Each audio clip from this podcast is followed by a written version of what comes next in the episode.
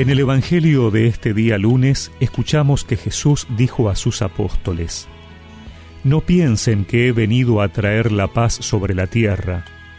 No vine a traer la paz, sino la espada, porque he venido a enfrentar al hijo con su padre, a la hija con su madre y a la nuera con su suegra.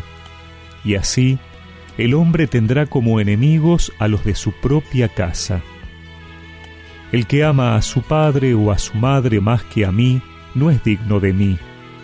Y el que ama a su hijo o a su hija más que a mí, no es digno de mí.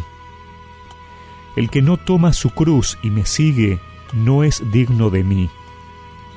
El que encuentre su vida, la perderá, y el que pierda su vida por mí, la encontrará. El que los recibe a ustedes, me recibe a mí y el que me recibe, recibe a aquel que me envió. El que recibe a un profeta por ser profeta, tendrá la recompensa de un profeta, y el que recibe a un justo por ser justo, tendrá la recompensa de un justo. Les aseguro que cualquiera que dé a beber, aunque solo sea un vaso de agua fresca, a uno de estos pequeños por ser mi discípulo, no quedará sin recompensa. Cuando Jesús terminó de dar estas instrucciones a sus doce discípulos, partió de allí para enseñar y predicar en las ciudades de la región.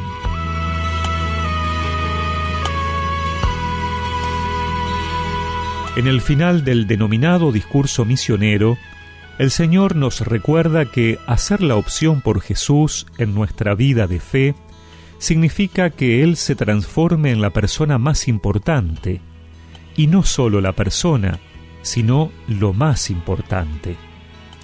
Y esta elección tiene sus consecuencias concretas, porque a veces puede ser la familia misma la que se oponga a que llevemos una vida de fe, iluminada por las enseñanzas de la palabra de Dios, haciendo la voluntad del Señor y rechazando aquello que no es bueno.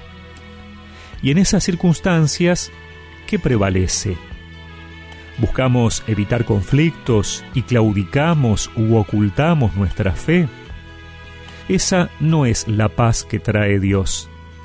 El respeto basado en el ocultamiento del bien y la verdad no es expresión de un amor genuino, sino del miedo o querer congraciarnos en una supuesta corrección política.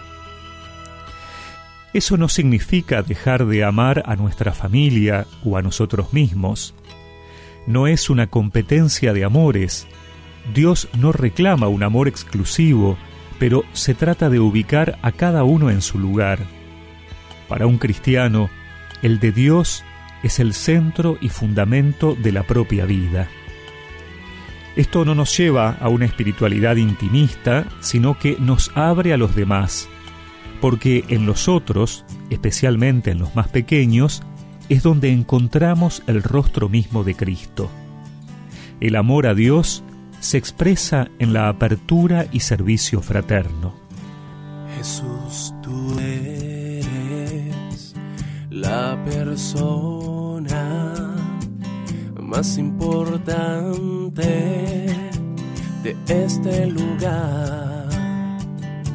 Jesús, eres la persona más importante de este lugar.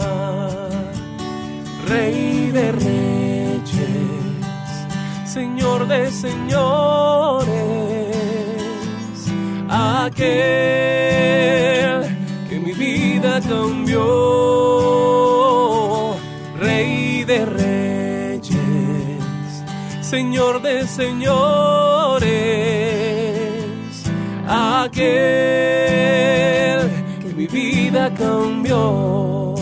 Y recemos juntos esta oración. Señor, quiero renovar mi deseo de que tú seas la persona más importante de mi vida y así servirte en los demás. Amén.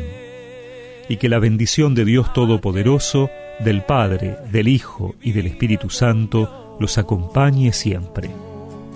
Aquel que mi vida cambió. Aquel